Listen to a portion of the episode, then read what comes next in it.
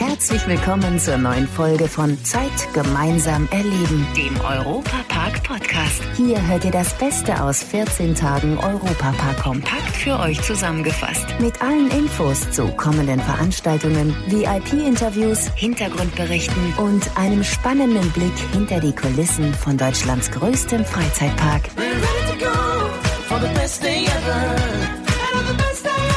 Hallo, liebe Fans des Europapark. Schön, dass ihr jetzt mit mir in See stechen wollt, um mehr über die Neuankömmlinge erfahren zu können.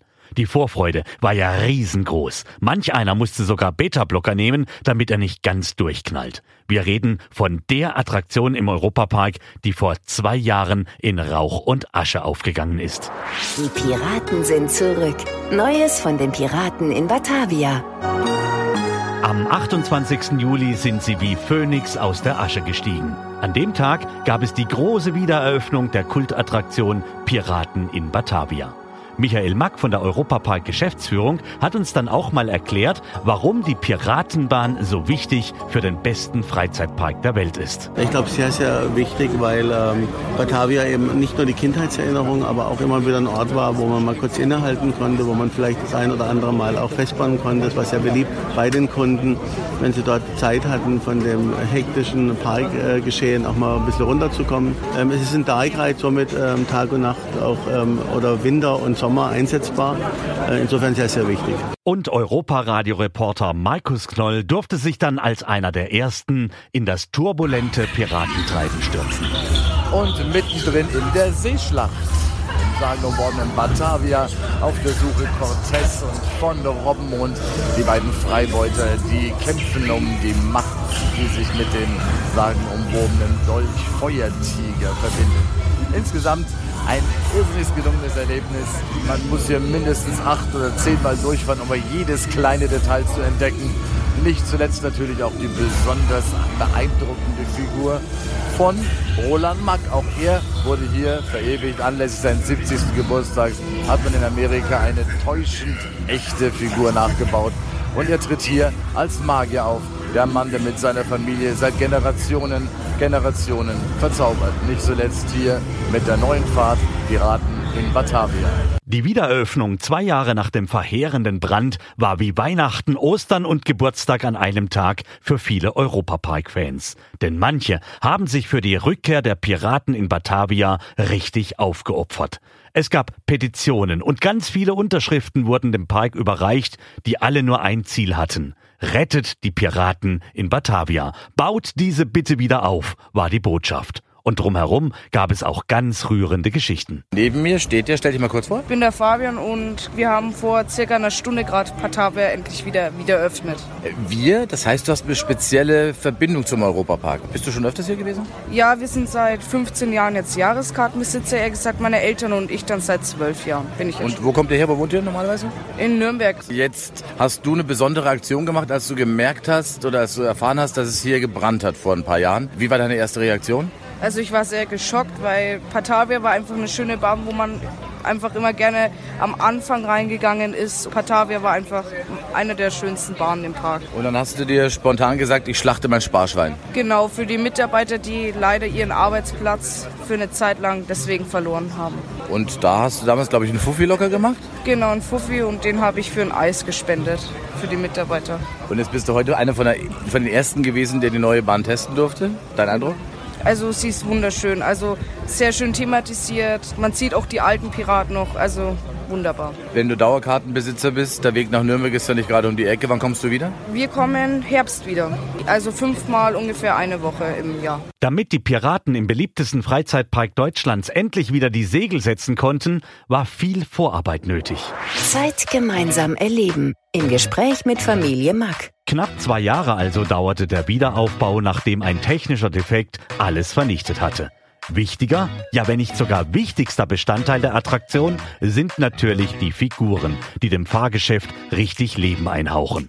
Jürgen und Roland Mack von der Europapark Geschäftsführung waren Anfang des Jahres in Los Angeles. Dort wurden die Figuren gebaut. Es war schon eindrücklich zu sehen, wie so eine Figur entsteht, schon vom Aufbau her, von der Struktur, von der Mechanik, aber dann auch, wenn man sieht, wie viel Detailarbeit und wie viel Handarbeit in so einer Figur steckt, wo dann die Masken bemalt werden, wo die Barthaare einzeln eingesetzt werden mit der Pinzette, wo das Kostümatelier wirklich die Stoffe ausgesucht sind und die Kostüme gefertigt werden. Also unglaublich viel Handarbeit auch dabei, aber natürlich auch modernste Technik, was die Bewegungen der Figuren anbetrifft und war schon sehr beeindruckend. Es ist wirklich the best of the best. Garner Holt baut äh, für Universal und für Disney und äh, Manche im Raum werden es kaum glauben, dass eine Figur ein kleines Einfamilienhaus kostet. Eine einzige Figur. Macht man sich gar keine Vorstellungen, was in dieser Bahn verbaut ist an Budget. Oha, die Figuren sind also nicht gerade für einen Appel und ein Ei zu haben.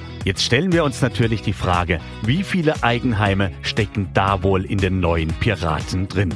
Wahrscheinlich eine ganze Neubausiedlung. Dann über 100 Figuren sein und davon acht Survivors, also Überlebende der alten Piratenbahn. Das waren Figuren, die im Eingangsbereich standen und Figuren, die zur Reparatur in der Werkstatt waren und die wurden überarbeitet und sind auch wieder in der Bahn vorhanden. Wir haben Figuren dabei, die haben bis zu 35 Bewegungen. Sie müssen sich vorstellen, die Bewegung wird zum einen pneumatisch ausgeführt und zum anderen auch mit Elektromotoren, werden über einen Computer gesteuert und es dauert mehrere Tage, teilweise fast eine Woche, bis die beste und äh, die größte Figur mit 35 Bewegungen einprogrammiert ist, synchron, die Lippen synchron sind zur Sprache. Es ist schon ein technisches Wunderwerk. Es ist auch für uns keine leichte Entscheidung, ein Familienhäuser in eine einzige Figur zu stecken und dann fahren viele vorbei und denken, naja, das habe ich schon mal im Schaufenster beim Karstadt gesehen.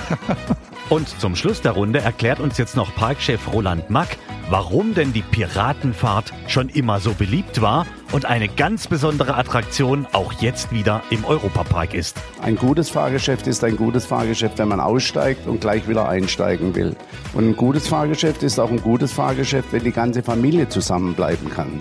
Und wir haben vom TÜV die Freigabe bis runter zum Baby und bis zum Uropa. Also auch ein 100-Jähriger kann diese Bahn nutzen. Und ich glaube, das ist das Familienerlebnis. Und ich glaube auch, das ist das Geheimnis nicht nur der Piratenfahrt, sondern auch des Europaparks. Wenn man mal überlegt, 30 Millionen zufriedene Gäste, eine Petition, sie wieder aufzubauen, was gibt's an schöneren Beweis für sowas? Und das war dann auch relativ einfach, diese Entscheidung zu treffen.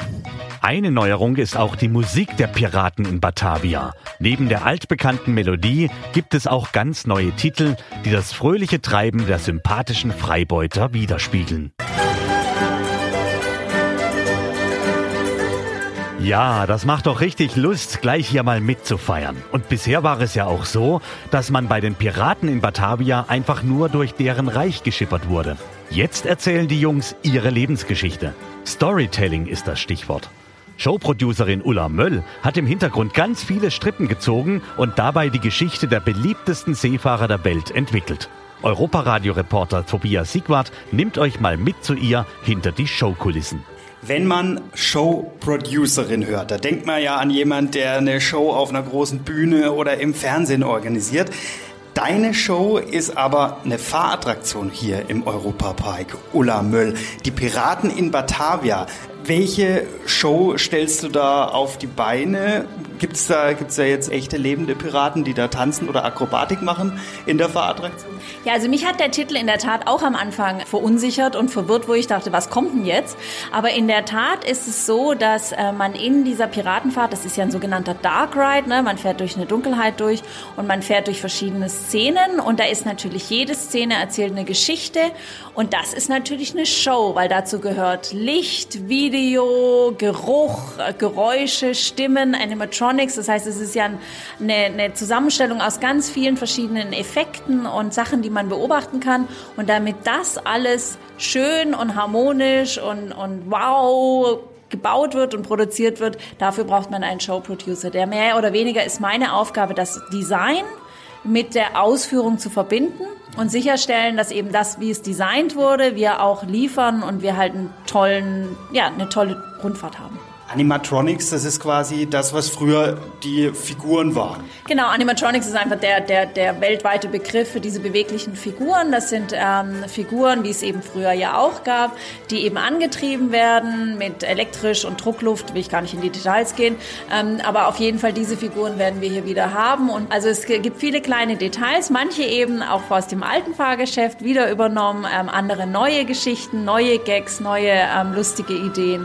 Also man wird, ja, man wird sicherlich mehrmals fahren müssen. Bei einer klassischen Show, da muss man ja alle paar Jahre was verändern, neues Programm auf die Beine stellen.